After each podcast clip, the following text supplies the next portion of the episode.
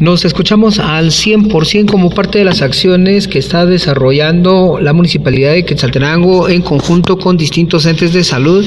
Para este lunes se tiene preparada la instalación de un puesto de vacunación en el Mercado Las Flores en la zona 1 de la ciudad de Quetzaltenango. Lo que se busca, según Ronnie Álvarez de Gestión de Riesgos, es que la mayor parte de la población pueda contar con la vacuna contra esta enfermedad y principalmente quienes son parte de los distintos mercados en la ciudad. Esto es lo que se indica.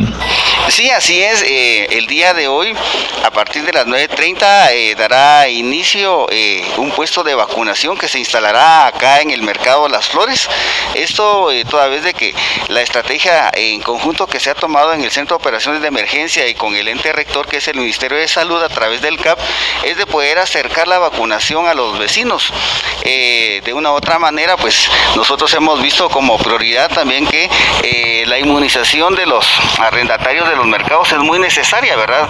Para que con esto nosotros podamos eh, tener mercados más seguros en la ciudad de Quetzaltenango y pues invitamos a todos los vecinos a que se puedan acercar, ¿verdad? A este puesto de, vacunación que está, estará el día de hoy de 9.30 a 2 de la tarde.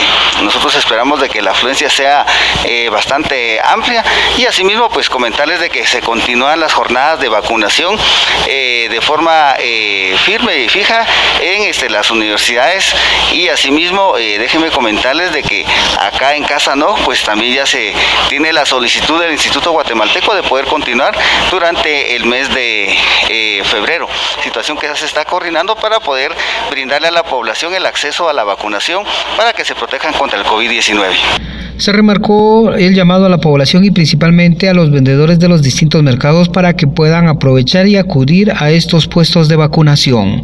Regreso a cabina como nos escuchamos.